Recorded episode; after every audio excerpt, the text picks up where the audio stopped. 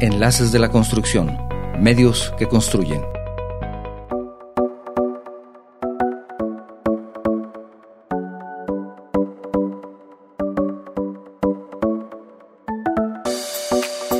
En este episodio hablaremos del Museo de Ciencias Ambientales de la Universidad de Guadalajara, un lugar donde el diseño arquitectónico y el paisajismo se combinan para crear una experiencia única que celebra la belleza y la importancia de la naturaleza.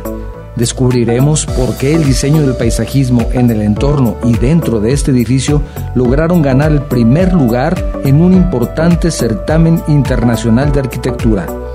Acompáñanos a esta emocionante aventura que nos llevará por los senderos del paisajismo, la sostenibilidad y el respeto a nuestro entorno natural. Es momento de descubrir las razones que hacen de este museo una joya única en el mundo. Empezamos.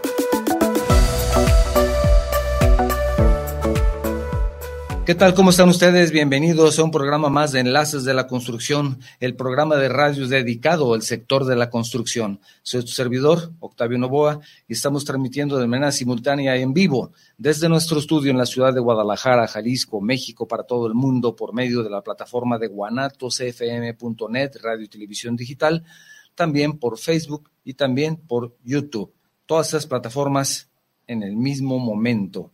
Para nuestros oyentes de Estados Unidos, les recuerdo que pueden sintonizarnos haciendo una llamada telefónica sin costo al 425-394-7097. Es una llamada sin costo, no lo olviden. 425-394-7097. Si deseas enviarnos un mensaje con alguna pregunta, un saludo, un comentario, te recuerdo que puede ser por cualquiera de estas tres vías. Vía WhatsApp 3329 52 55 22 agregando el prefijo 521 en caso de que tu mensaje sea de fuera de la República Mexicana o también por medio de las plataformas de Facebook Live o de YouTube si es que estás utilizando cualquiera de esas dos plataformas para vernos y escucharnos el día de hoy. El objetivo, como bien sabes, el objetivo de este programa es difundir información actualizada y relevante sobre la industria de la construcción y temas relacionados. Durante más de cuatro años y más de 200 emisiones en vivo, Hemos explorado una amplia variedad de temas como las últimas tendencias en ingeniería, en arquitectura, nuevas tecnologías, proyectos innovadores, como es el caso del día de hoy. Además, hemos abordado también temas críticos como la ecología, la sustentabilidad, que también vamos a hablar al respecto el día de hoy, y entre muchos otros. Si eres un empresario, un profesional de la construcción, proveedor, maestro, estudiante de alguna de las carreras afines al sector, o simplemente eres una persona que está interesada en mantenerse al día de los temas más importantes de esta industria, definitivamente este programa es para ti. Gracias nuevamente por acompañarnos y por, sobre todo, por estar en este programa. Espero que te ayude para ampliar un poco más tus conocimientos al respecto y contribuir al desarrollo y crecimiento de la industria de la construcción. El día de hoy el tema Vamos a hablar del Museo de Ciencias Ambientales de la Universidad de Guadalajara. Es un lugar donde la arquitectura y la naturaleza convergen en armonía. Es un, recinto que desde su diseño innovador hasta su enfoque de sustentabilidad es un museo que, a pesar, quiero decirles, a pesar de que no ha sido inaugurado, ha cautivado expertos y visitantes de todo el mundo. Ha ganado también varios premios, vamos a hablar de uno de ellos el día de hoy pero para ayudarnos a explorar y a conocer todos los detalles y los secretos detrás de este increíble proyecto, enfocados el día de hoy del proyecto en el, diseño del paisaje, tenemos el honor de contar con dos invitados especiales que conocen el museo a la perfección. Les presento a Héctor Ramírez, que es jefe de proyectos de paisajismo y sustentabilidad del Museo de Ciencias Ambientales, y a Marcos Gómez, jefe de contenidos y colecciones vivas Bienvenidos, Marcos, bienvenidos, Marcos y Héctor. Gracias por acompañarnos el día de hoy. Muchas gracias, ingeniero. Gracias, Marcos. Buenos días, ¿cómo estamos? Pues qué interesante este tema, sobre todo yo he tenido oportunidad de, visitar la obra casi desde sus inicios y mm, al principio como que no, no veías que tuviera, que fuera tan innovador, ¿verdad? Y te fijas más que todo en el tema arquitectónico, en el tema constructivo, y pues lo ves y ves que son muros de concreto muy altos, y ya empieza a ver que se empiezan a formar ciertas, eh, cierto diseño arquitectónicamente hablando muy particular, pero lo que sorprende, aparte de todo lo que va a tener ahí, es la, la innovación en este tema de la arquitectura de paisaje, del paisajismo, de los elementos vivos, como se llaman. ¿Qué, nos pueden comentar respecto a esta innovación en este proyecto? Justo quizá como mencionan, ¿no? En un primer vistazo se ve este monumental cubo, ¿no? pero ya una vez que uno empieza a escudriñar en los detalles y descubre, ¿no? Los cañones, las aperturas que tiene. Bueno, el Museo de Ciencias Ambientales nace desde un principio eh, como una idea que intenta fusionar no solo la arquitectura, sino la naturaleza del occidente de México. Desde que se planteó el proyecto como diseño, se buscaba precisamente cómo reflejar todas las maravillosas confluencias del occidente, porque esta región del planeta, en términos biológicos, ecológicos, están pasando un montón de cosas, y en términos sociales también. Eso se descubre todavía en la ciudad de Guadalajara, en los edificios que, vemos actualmente, y esta era la misión del proyecto arquitectónico, em, lograr crear un edificio que pudiera albergar un museo de esta magnitud, pero que a la vez representara un hito del occidente de México en términos de sus, paisajes y su sociedad. ¿Y por qué se habla, ya que, estamos en este momento hablando de esto, Marcos, por qué se habla de, colecciones vivas? ¿Qué es eso? Platícanos. Ah, ok, bueno, el museo eh, es una fusión de distintos tipos de museos. Por ejemplo, eh, tiene esta parte de zoológico, en, tanto que tenemos colecciones vivas, hay animales que van a estar ah. siendo parte de la exhibición. Y también es jardín botánico, entonces tiene una colección botánica enorme, que es justamente la que se integra en el paisajismo. Eh, además hay otras colecciones, las de arte, las de tecnología, las interactivas, etcétera. Eh, todo esto se fusiona ¿no? en, el, en el Museo de Ciencias Ambientales, que es una perspectiva transdisciplinar del ver el tema del pues, del ambiente, que realmente corresponde a todo.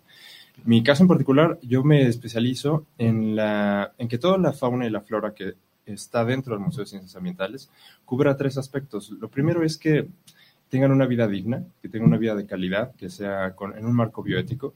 El segundo es que tengan una, un marco legal estable, es decir, que todo tiene pues, una procedencia bien justificada y bien avalada. Y lo tercero es que aportan a la narrativa y a la conservación, es decir, de alguna manera, la, estos animales y plantas que veamos, que vean las personas en el Museo de Ciencias Ambientales, no solo cuentan una historia, cada árbol, cada animal que vaya a estar ahí, sino que además eh, estamos buscando que tengan un impacto en las poblaciones silvestres a los que ellos hacen referencia. Y, por ejemplo, Héctor, esto como que se sale un poco también de lo que estamos acostumbrados como un museo, ¿no?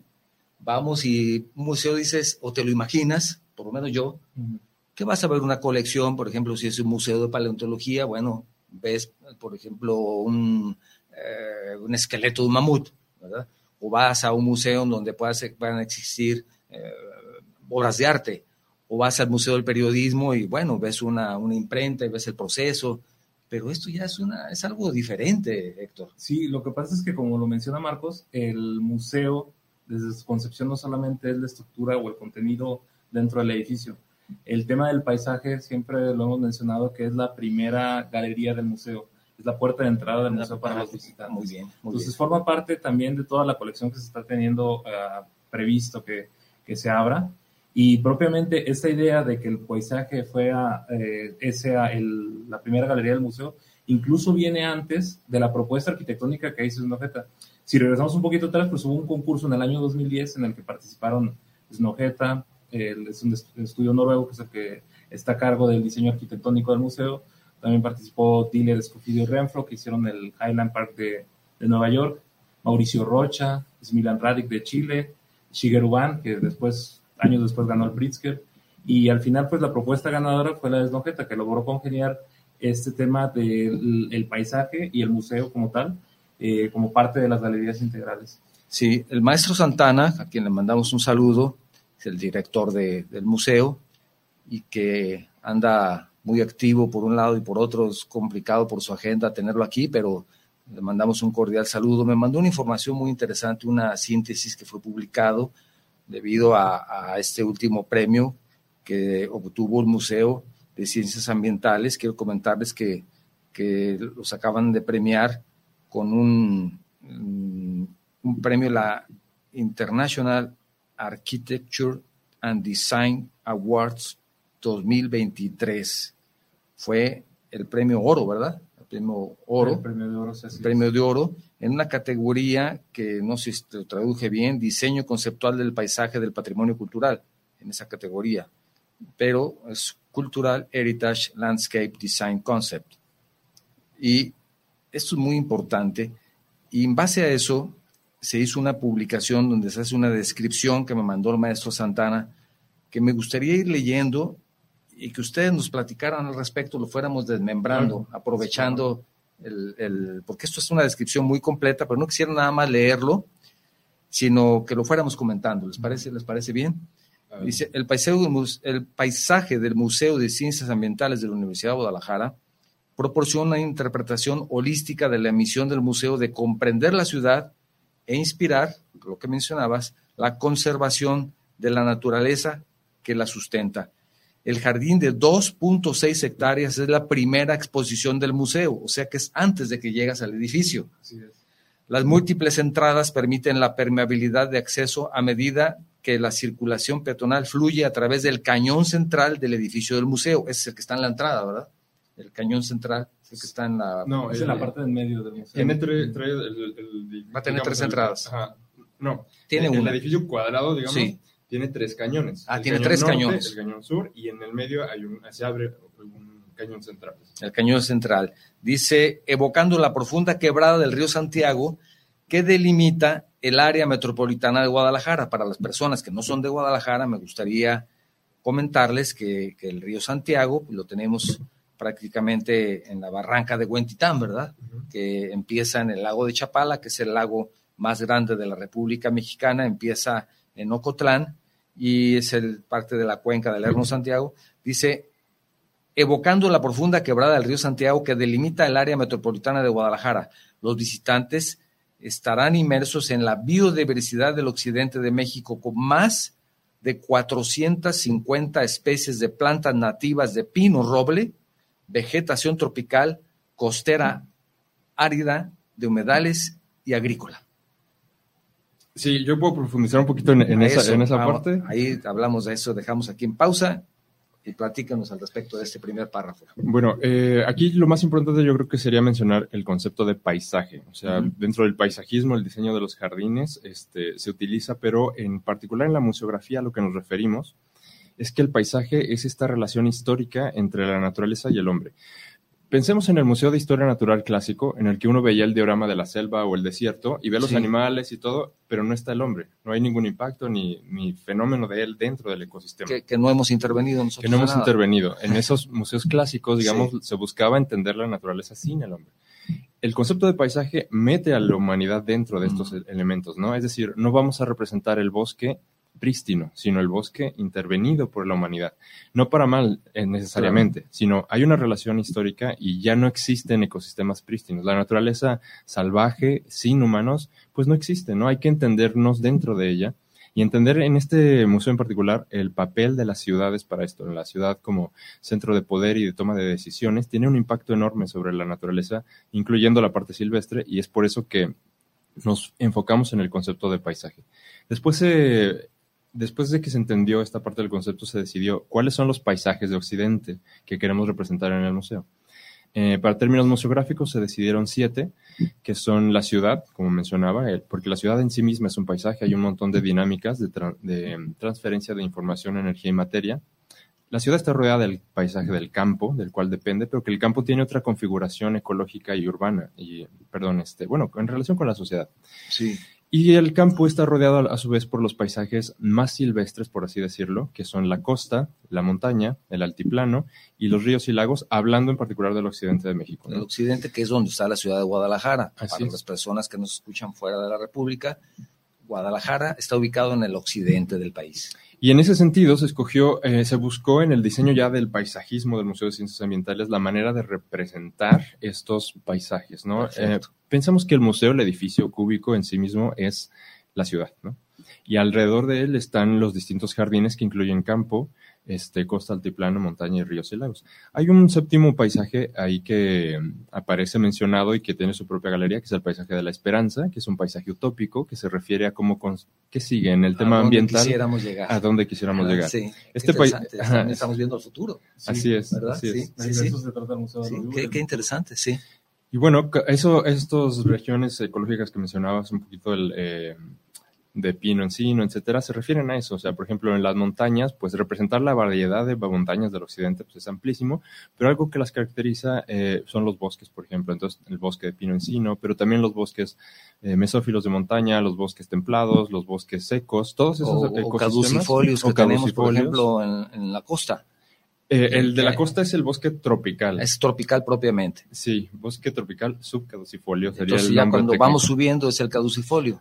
Ajá, por ejemplo, en la barranca de me, me refiero al nivel del mar, perdón. Vamos subiendo a dónde, ¿verdad? Ajá, Y sí. Con respecto al nivel del mar. Sí, con respecto al nivel del mar. Aquí en Guadalajara está rodeado por el bosque caducifolio Sí. que está en la barranca de Huentitán precisamente, Ah, que es este bosque espinoso que, en- que se ve muy seco en la temporada Que seca. de que pronto tiene- decimos no tiene nada, ¿verdad? Y que al contrario, de hecho, justo es una de las historias eh, muy valiosas que tenemos en la azotea. De hecho, no sé si platicaremos de repente. Sí, de- sí, aquí también tenemos la azotea. de la azotea. Eh, sí. Bueno, hay jardines en, en el sitio, que son los de la planta baja, hay jardines en la, dentro de las galerías, en las terrazas, y hay Sí. jardín en la azotea. En la azotea en particular tenemos el jardín de la barranca, que es una, una precisamente No, la representación de... allá, aquí lo vamos a tener y- más y- fácil. ajá, recrea la biodiversidad de este ecosistema. Bien. Y vamos a continuar con esta descripción inspirado en la confluencia de fuerzas culturales y naturales que han creado los ricos accidentes geográficos de la región. Pues tenemos una barranca, tenemos una montaña, tenemos bosques, tenemos ríos, todos los tenemos por aquí muy cerca. El diseño del paisaje muestra las conexiones e interdependencias dentro de la división urbano-rural. Los materiales y la paleta de siembra seleccionados abordan tres temas temáticos: procesos agrícolas regionales, agua y comercio basado en la naturaleza. Entrando desde el norte, lo que decías respecto a las entradas o los arcos, ¿verdad? Los cañones. Entrando desde el norte, los visitantes se encuentran con los jardines de sal y minerales. Y luego pasan a los jardines de obsidiana y conchas marinas. Estos codiciados bienes comerciales vinculaban las culturas europeas, asiáticas, americanas e indígenas locales. La variedad de materiales de superficie de paisaje duro, incluyendo piedra, grava, arena, conchas y concreto texturizado, se seleccionan tanto por su durabilidad como por su resonancia con los paisajes vernáculos. Los jardines temáticos y los senderos activan espacios para la educación, la relajación y las reuniones comunitarias. Héctor, ¿quieres agregar algo al respecto? Sí, esto habla un poco de los tres ejes en los que se sustenta el museo Sí. eh, y propiamente el paisaje, que es el, el agua, que es el hilo conductor que, que nos lleva. Si nosotros vemos el proyecto de Snojeta como un cubo y tiene estas oquedades que existen en lo que comentábamos, el, el cañón central, el cañón norte y el cañón sur, es una a, a semejanza a lo que pasa en la naturaleza cuando tú tienes una roca y el proceso del agua va erosionando poco a poco, va formando estas oquedades. Entonces, al final, el, el, el, agua es el hilo conductor de este museo y propiamente en el emplazamiento que tenemos, bueno, pues el, eje que tenemos que comunica la Biblioteca Pública del Estado al Auditorio Telmex, hablando en el contexto donde está el museo en el Centro Cultural Universitario de la Universidad de Guadalajara, pues forma parte de esa dinámica. El otro punto es el tema de la agricultura, que propiamente si nos remontamos al primer acto de modificación del paisaje, o cuando podemos decir que inicia el paisajismo en, en, la historia de la humanidad es con la invención de la agricultura, porque es cuando comenzamos a modificar los territorios y entonces tiene un, una parte importante, nosotros le llamamos a, una zona del jardín sitio en la planta base que se llama terrazas prehispánicas y en la que estamos tratando de representar cómo es que existía la agricultura antes del, de la época precolombina en el occidente de México. Eh, luego también tenemos todo este tema de comercio, porque al final parte de la modificación de paisaje que hubo, pues ha sido este comercio que hubo de, de conchas, de sal en los periodos precolombinos. Luego después, cuando viene la época de la conquista, y que recordemos que desde aquí de Jalisco, de la zona de Barra de Navidad, sale el galeón que va a Manila y, y que conquista Filipinas y la, la nao de China. La nao de China, que después sí. ya llegaba a Acapulco, pero originalmente es. Empezó en Barra de Navidad. Barra de Navidad. Pues todo este comercio que llegaba entre Oriente y Occidente y luego todo lo que llegaba de Europa, al final toda esta región se convirtió en, pues podremos decirlo, como un eje del comercio mundial y eso lo queremos representar también en la importancia que tuvo la modificación del paisaje a través de la historia.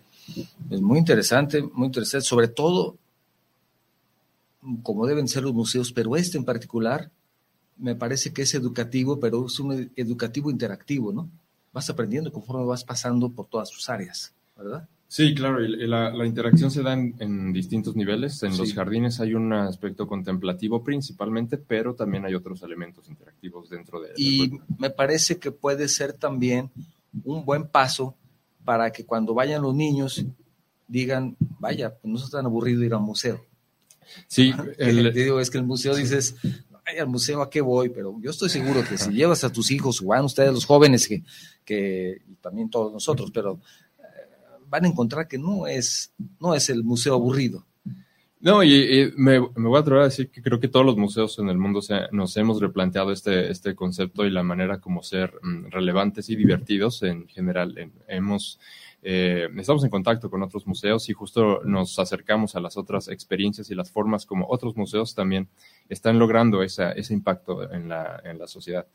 Eh, como mencionas, bueno, los, los, jardines son en ese sentido la primera galería porque reflejan el paisaje, no buscamos ecosistemas prístinos, como decía, sino una relación de los elementos que lo conforman con la sociedad.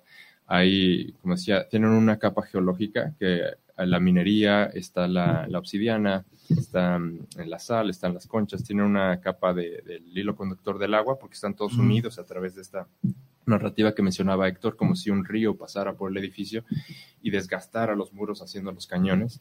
Pues y lograr toda esa exposición es un reto también. Y está la... que se vea natural. Sí, de hecho es muy orgánico. se está creando. Y arquitectónicamente también el edificio con esos cañones, fue, fue un reto.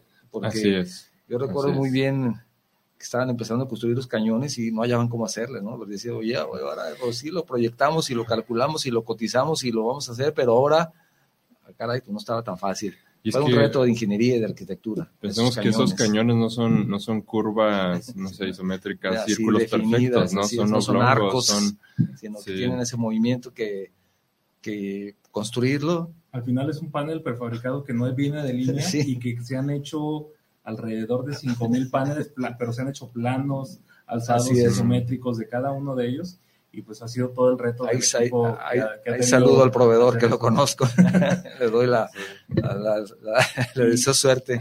Y es, parte también pues, del, reto constructivo que ha tenido este museo, pero que también nos ha permitido eh, tener otro tipo de innovaciones en el campo de, de la eficiencia energética. Sí, y otras es lo que vamos a hablar en este momento. Continuando con, con la descripción, que nos mandó el maestro Santana, hablando del agua, la historia de la erosión del agua se extiende a los jardines del museo, donde los asientos y los muros de contención parecen ser restos tallados de una forma más grande. El agua en sus diferentes estados aparece en todo el paisaje, desde una mezcla de agua que se evapora y se alterna con una fuente activa elíptica, que es, eh, la fuente también tiene un reto eh, para su desarrollo y construcción hasta los jardines de lluvia salpicados por 24 pozos de recarga de agua subterránea, que también tienen agua subterránea, por esas tuberías, ¿verdad? Que tienen ustedes también para lo... Bueno, ahorita vamos a hablar de eso. La infraestructura adicional azul-verde impregna el paisaje con tuberías de geoenframiento que recogen el aire, pérgolas de paneles solares en la cafetería de la azotea y mecanismos de captura de agua en el techo para el riego todo lo cual contribuye a la mitigación del cambio climático y a la famosa certificación LEED, diría yo, ¿verdad? Platíquenos al respecto de esos, de esos tubos, de esos paneles solares, de esa recolección de agua de lluvia. Pues, ¿para qué llegaron a tanto? Me ponen un techo de concreto y listo, ¿no? Y, pues, igual aquí en este caso pasan dos cosas. Por una parte, la intención propia de que la arquitectura tiene que también entrarle al tema del medio ambiente y la sustentabilidad y proponer nuevos esquemas de construir los edificios. El museo en sí mismo es una exhibición de cómo, de un planteamiento, ¿no? De cómo podríamos en un futuro este, imaginarnos otras formas de construir que integren los procesos naturales y en ese sentido disminuyan su impacto ambiental. Eso sería como lo principal. Y en, consecuencia a eso, la certificación LEED, ¿no? Eso te permite eh, ser avalado como pues un edificio que efectivamente... yo, creo que les van a sobrar puntos, ¿no? No sé dónde, ¿no habrá manera de repartirlos a otro edificio? No, lo que pasa es que o sea, el museo propiamente es el que tiene la, la, búsqueda, la búsqueda de la certificación. Y esto ha sido un reto porque pues no es un edificio como normalmente sería propiamente, no sé, por ejemplo, un edificio de, vivienda, un edificio de oficinas, pues es más fácil tener una certificación porque son planos que se están repitiendo. Y aquí he habido ciertas cosas que, que por un tema museográfico no podemos cumplir para la, para la certificación. Entonces ha sido el reto de saber qué puntos tenemos, qué, qué puntos no tenemos. Para los que no sepan, la certificación LEED tiene diferentes categorías, que va desde la platino hasta la certificación hacia secas, pasando por la oro, plata y bronce. El museo aspira a tener la certificación LEED Platino, que es la más alta, y esto es producto de la estrategia que se ha tenido de las diferentes ecotecnias. Estamos hablando de lo que hablábamos de los tubos de geoenfriamiento. Estos están este, representados en el paisaje a través de unos tubos que absorben el aire del, medio ambiente y después eh, estos tubos están en el suelo con el propio, con el propio clima de la, del subsuelo se enfrían y este aire lo vamos a utilizar para poder enfriar algunas áreas del museo. Tenemos también una serie de, de, proyectos en la zona de galerías que se llama el sistema de piso radiante, que, bueno, eh, no es muy común aquí en México porque pues, no hemos tenido todavía la necesidad de, de, regular las temperaturas, pero pues ahora ya con el tema del cambio climático nos estamos dando cuenta que, que tenemos que tomar ciertas estrategias. Para que no lo sepa, este sistema de, piso radiante, pues es una serie de tubos que, están en el piso, debajo del, piso propiamente, en el que se inyecta agua caliente o agua fría y entonces podemos regular la temperatura del edificio. Que se usa mucho en lugares fríos. Así es. Y o en cabañas, todo eso, lo ponen y luego ponen el piso de madera y tienen cierto calor utilizando precisamente el calor que hay en las tuberías, ¿verdad? Sí, sí digamos, el agua tiene una termoestabilidad muy grande y eso permite también reducir el consumo de, aire acondicionado. O de calefacción. en este caso, digamos, la temperatura de los visitantes es absorbida por el piso, por el agua en el piso radiante y esta la, saca del sistema. Qué, qué, interesante. Para poder también tener esa tecnología, es el, digamos, han necesitado ir ajustando el proyecto inicial, el proyecto original. Sí, sí, bastante. Sí. Lo que pasa es que el proyecto se ha hecho un poquito La pregunta es, ¿ha habido cambios?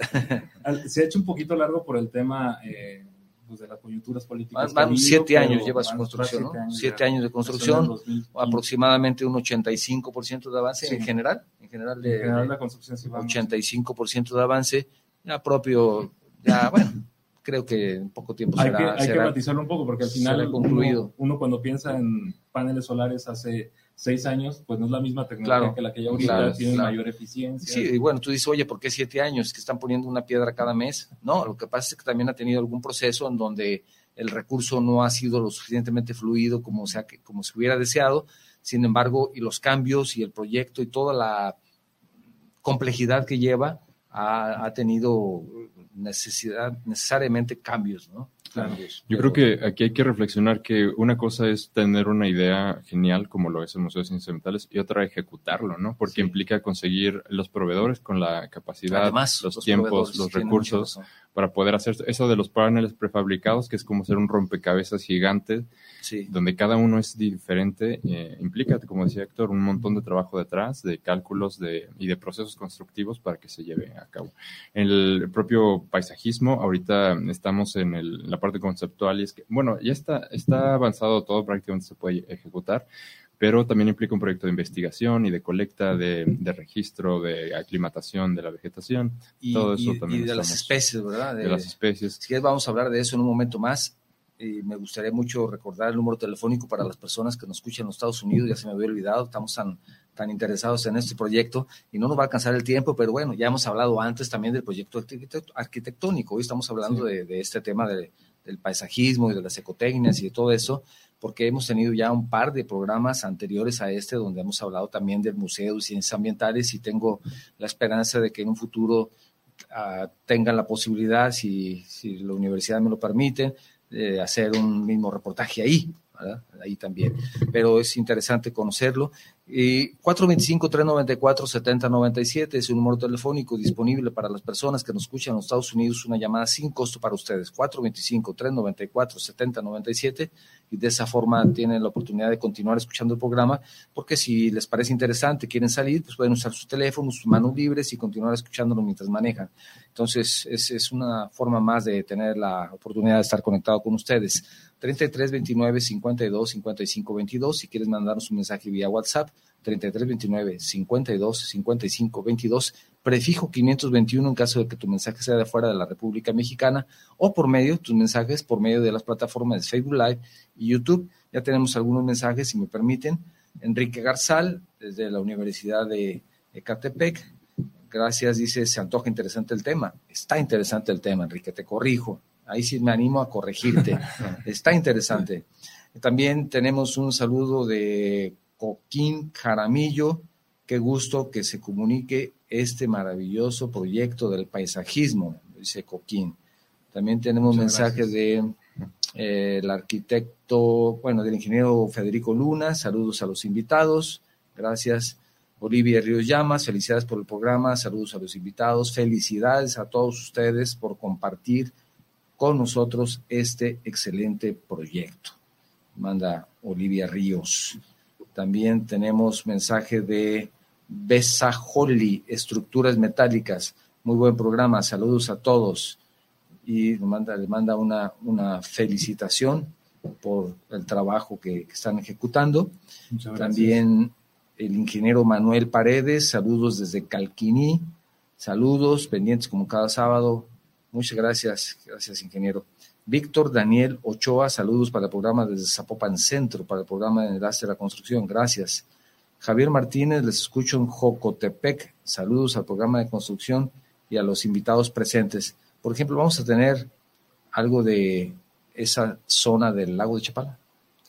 Sí, eh, el concepto de ríos y lagos, eh, ahí tenemos Em, algunos jardines que evocan esa, esa parte. En la azotea en particular está el Jardín Lago, que es una, eh, es, una jardinera justo en una esquinita que tiene agua literal que representa el lago de Chapala y vegetación del lago de Chapala. Em, bueno, es un, es un motivo a los humedales. Y en la parte de los jardines de, de sitio, tenemos el jardín de lluvia, que se mencionaba hace rato. Esto de los pozos de absorción está a lo largo de todo el paisajismo. En todos los jardines hay pozos que permiten que el agua de lluvia se infiltre al subsuelo. Pero en particular en el jardín de lluvia esto se aprecia y se disfruta y uno puede interactuar con él. En la temporada de lluvia el jardín va a aumentar su nivel de agua en un sitio donde es como un vortex como de una manera natural. Sí, la gente puede acercarse a ese vortex, digamos, jugar con, con, el agua. Y en la temporada seca eso disminuirá y se puede ver un poco la transformación de, el, la lluvia aquí en el occidente de México, en particular en Guadalajara. Excelente. También tenemos un mensaje de María Fernanda Garnica. Gracias, María Fernanda. Víctor Manuel Quintano Serrano, muchas felicidades a tus invitados. Un excelente programa y un excelente tema. Mucho éxito. Alejandro Gómez González, felicidades a los invitados, increíble trabajo y siempre al pie del cañón.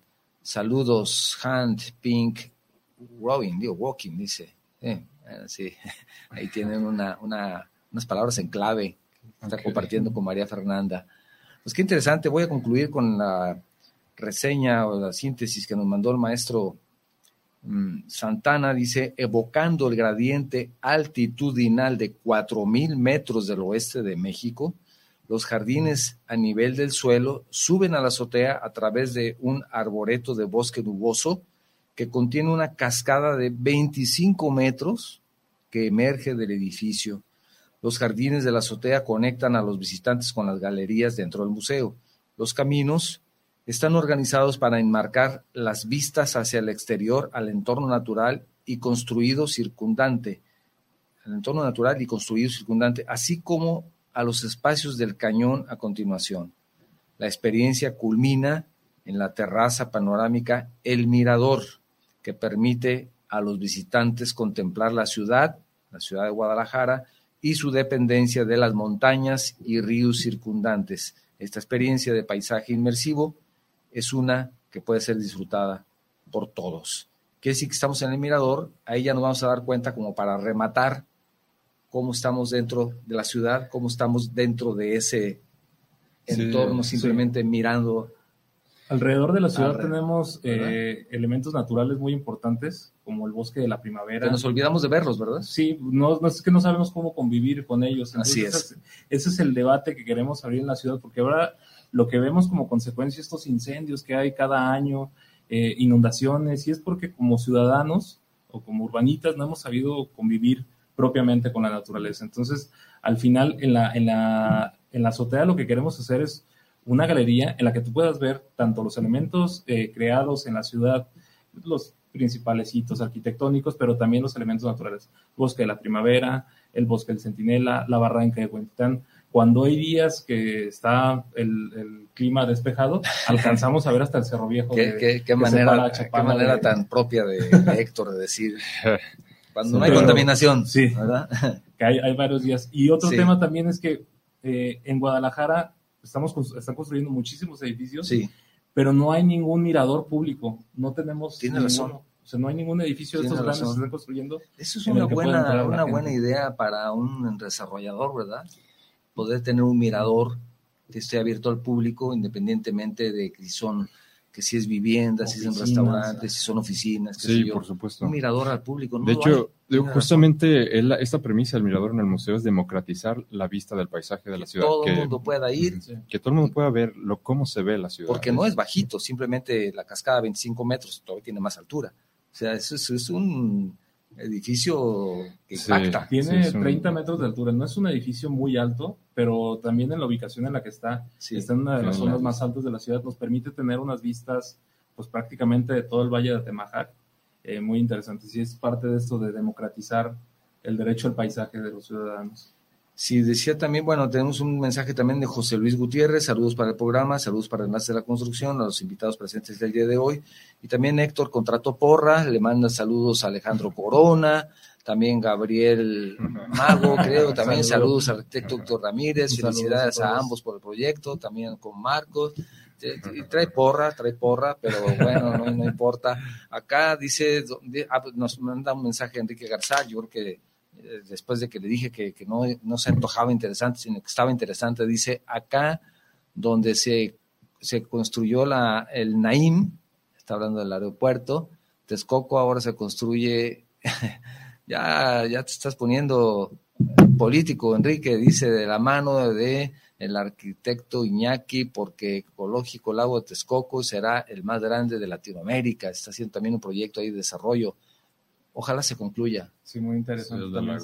pero vamos a estar hablando de, ese proyecto, el PELT, el PET. el Parque Ecológico Lago de Texcoco, sí, el Parque Ecológico Lago de Texcoco, donde, iba a ser el aeropuerto, pero va muy lentos también ahí. Ojalá, ojalá se logre algo y, y, vamos a ver cómo funciona. Gracias, Enrique, por tu, por tu comentario. Pues es un proyecto sumamente interesante, pero sobre todo me ha gustado mucho lo último que nos has comentado, Marcos, respecto a democratizar, que esté al alcance de todos. Un museo, tú dices, bueno, pues está abierto a todos, pero está abierto a todos, pero no tan abierto de pronto, ¿no? Digamos que es, es diferente el concepto. los museos desde que tú vas como, me parece, ustedes me corregirán, la intención es que tú te integres y seas parte del museo. Sí, lo que mencionan los museos a veces pueden ser intimidantes, pero este museo está abierto. Las galerías, la primera galería, que son los jardines, está ahí sin paredes. Y la azotea también siempre se ha pensado de acceso libre, es decir, uno puede ingresar al elevador que te lleva hasta la azotea. en la naturaleza. Y subes exactamente a, los, jardines. No hay barreras, sino que exactamente. Eh, tú vas a cualquier lugar, ya sea la barranca, o sea, al bosque de la primavera, o vayas al lago de Chapala, que tengas Digo, por supuesto, no será como en la naturaleza, pero evocando eso, ¿verdad? Lo, lo, que va a pasar es que el museo va a inspirar a las personas a conocer un mosaico de toda la biodiversidad paisajística que eh, aparece, que confluye en el occidente de México. Van a darse cuenta, esperamos, de que están las selvas, los bosques, los, el bosque de niebla del arboretum, los lagos, los ríos, etcétera. Todo esto es el occidente de México y esperamos que esto invite a la gente a ir a conocerlos, a ir a protegerlos, a ir a comprenderlos dentro ya de la galería. Si, por ejemplo, Héctor, una persona que venga de otro lugar de la República o del extranjero, que vaya y visite el museo, podrá encontrar toda esta diversidad de lo que es la región y de ahí decir, oye, esto está interesante, voy a ir a conocer la barranca de Huentitán.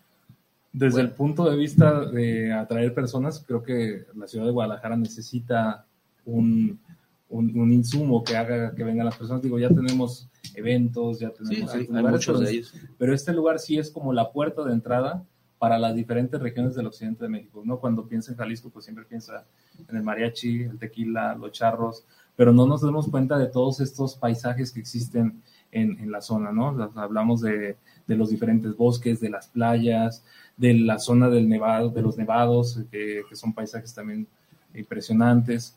Eh, todo esto al final, pues, es como un pequeño collage de lo que hay alrededor de, del occidente de México. Y como dice Marcos, el tema de la intervención humana, ¿no? O sea, siempre estar muy conscientes de que para bien o para mal ha habido una intervención humana y, y pues bueno, ahí estamos trabajando en eso. Sí, y sobre todo que, como tú dices, tenemos esa, mm, una fuente más de interés para el visitante. Así es. Y además van a poder llegar. E, este museo es parte de un conjunto de edificios donde el proyecto está, es mucho más amplio. Está Así es, el Centro Cultural Universitario. sí. Todo esto es una plazoleta grandísima que prácticamente vas a poder recorrer digamos, de hecho, no, va a haber la avenida. el museo los conecta. El museo justamente es como este, este fragmento que conecta el auditorio Telmex con la biblioteca. El, este, ese flujo del agua precisamente evoca esa conexión, ese paso. Las personas pueden pasar a través del edificio sin pagar, es decir, la planta baja. Uno puede ver, experimentar los cañones, la fuente, los jardines de sitio y la azotea de manera gratuita. Esto es parte del proyecto. Y también todos los jardines de sitio ofrecen servicios, ofrecen, eh, por ejemplo, el acceso al agua, el conexión al Internet, etcétera. Se está pensando que las personas usen los jardines como un espacio también para encontrarse, para expresarse, entre otras actividades. No solo es la contemplación del concepto de paisaje, sino vivirlo. Eh, ahí es la, idea, que la gente habite los jardines del sitio. También tenemos un mensaje de José Luis Gutiérrez, saludos para el programa, saludos para Enlace de la Construcción, a los invitados presentes el día de hoy. Javier Ruiz, saludos para el programa desde Zapopan Centro, que ahí tienen el museo a un lado. Está cerquita. ahí, ahí sí Javier, pues vas a ir caminando, vas a tener todo, todas esas instalaciones disponibles. Saludos para Charlando, saludos cordiales por llevar este tema con los jóvenes ingenieros. Me parece que ahí sí nos equivocamos, no son ingenieros. Bueno, yo soy arquitecto. Yo soy biólogo. Y arquitecto y biólogo. No tienen la distinción de ser ingenieros todavía, pero de todos modos en este programa somos tan abiertos que multidisciplinarios que, multidisciplinarios, que aceptamos hasta los biólogos, imagínense ustedes. ¿eh?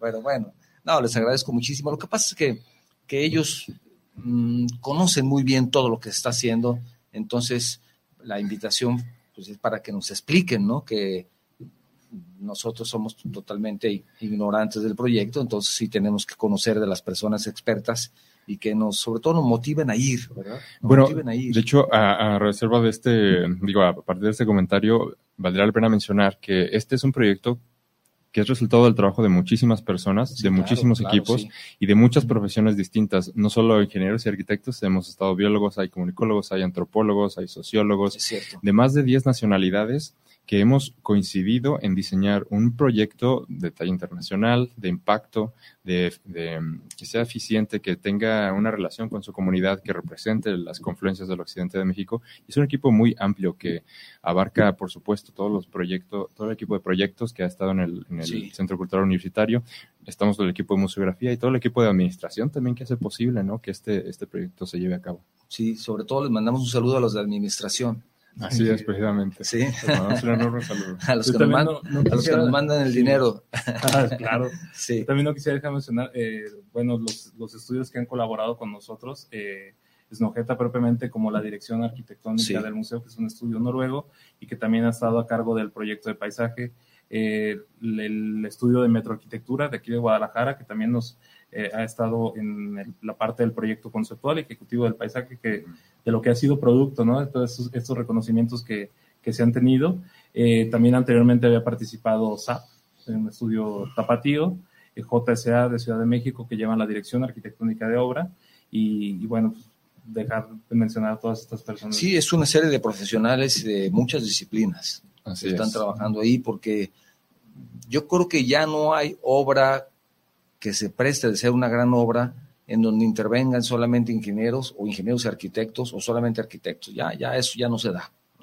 ahora es multidisciplinario todas estas actividades. Y lo mismo pasa con el tema del ambiente y la sustentabilidad. No es algo que nos toque a los biólogos o a los ingenieros ambientales. Los temas de la naturaleza son trascendentales para un economista, para un comunicólogo, para un arquitecto. O sea, esto, eh, una de las premisas del museo es que se den cuenta de que todas las carreras tienen algo que ver con el medio ambiente también.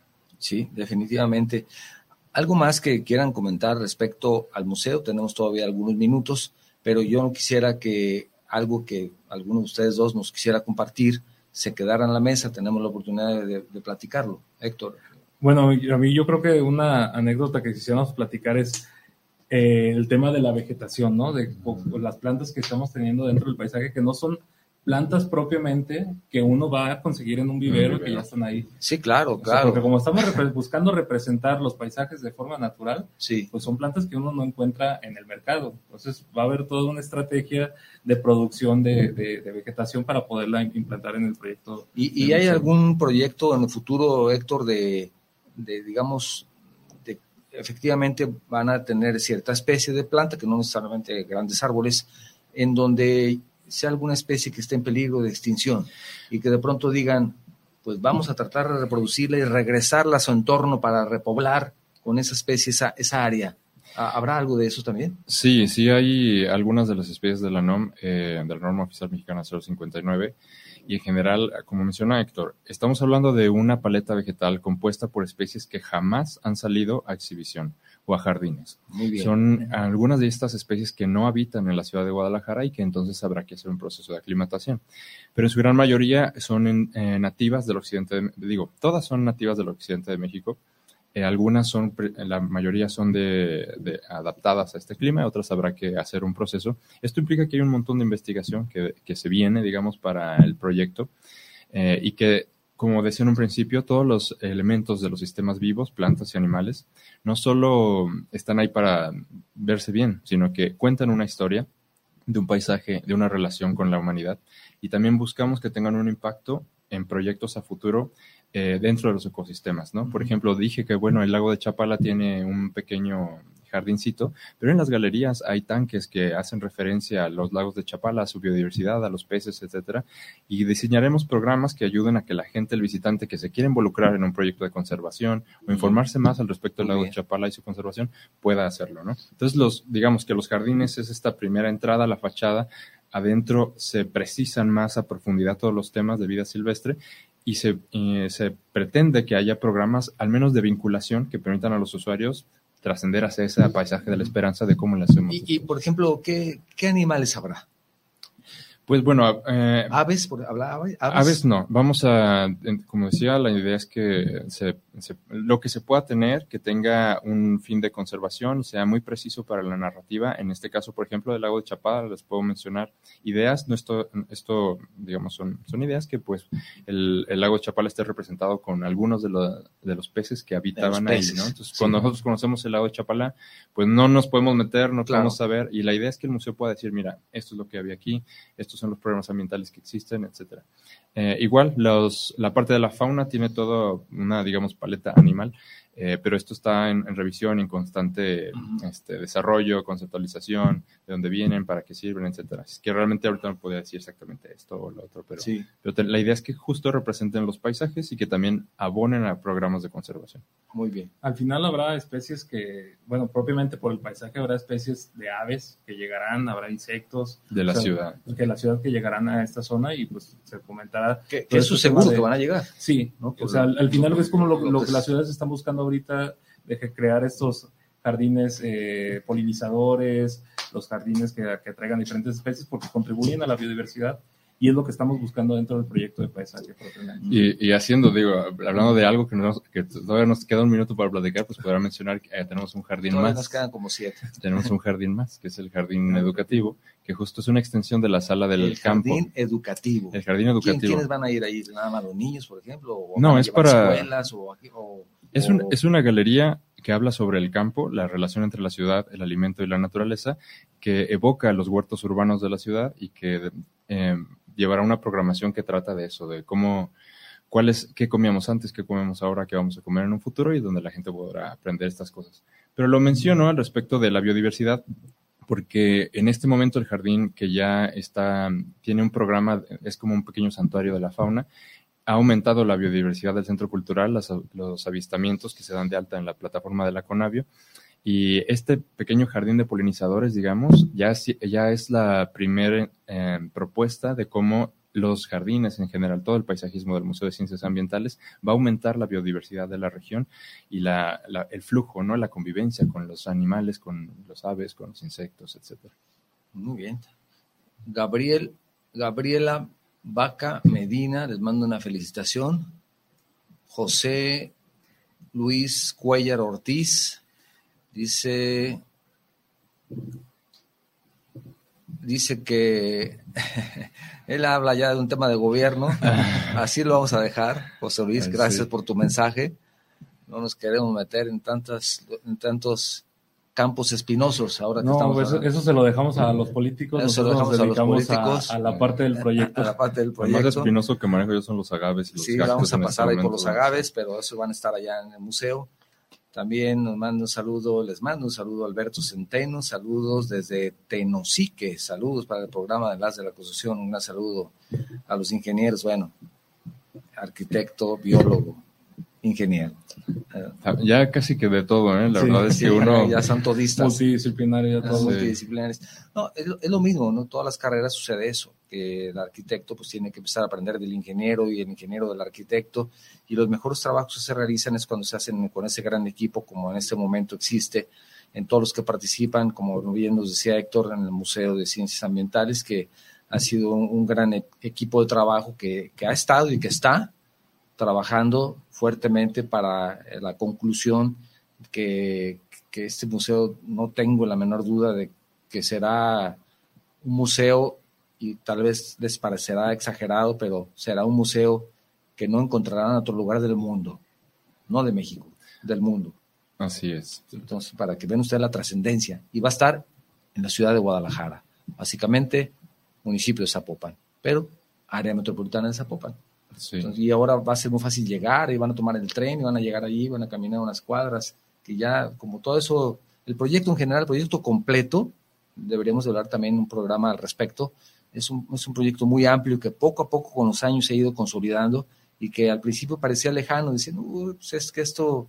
A la orilla de la ciudad. A la orilla de la ciudad. Ahora ya incluso le hicieron más edificios ahí pasando el periférico y, y ha ido creciendo, yo creo que mucho más de lo que cualquiera hubiera esperado. Ya hay redes de transporte masivo, ya hay muchas cosas que, sí. que están ayudando a que el proyecto crezca. Sí, que no había y que tal vez no se había considerado.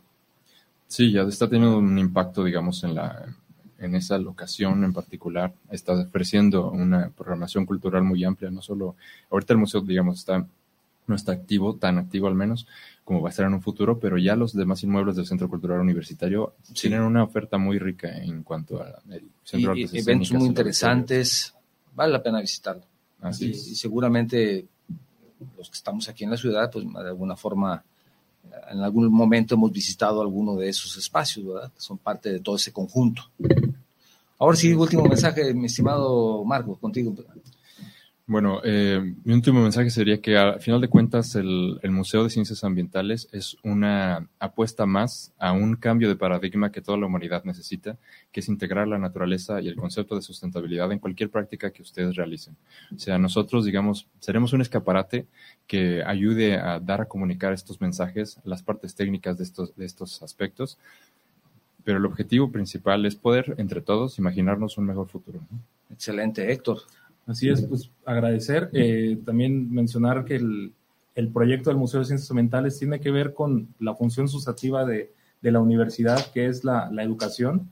Está enfocado a los estudiantes de nivel medio superior y superior, que van a ser los próximos que van a tomar decisiones en, en nuestras ciudades y en nuestros países y que bueno, que ya vengan encaminados un poquito con el chip de tener un cuidado del medio ambiente y la relación que como ciudadanos vamos a tener con el mismo.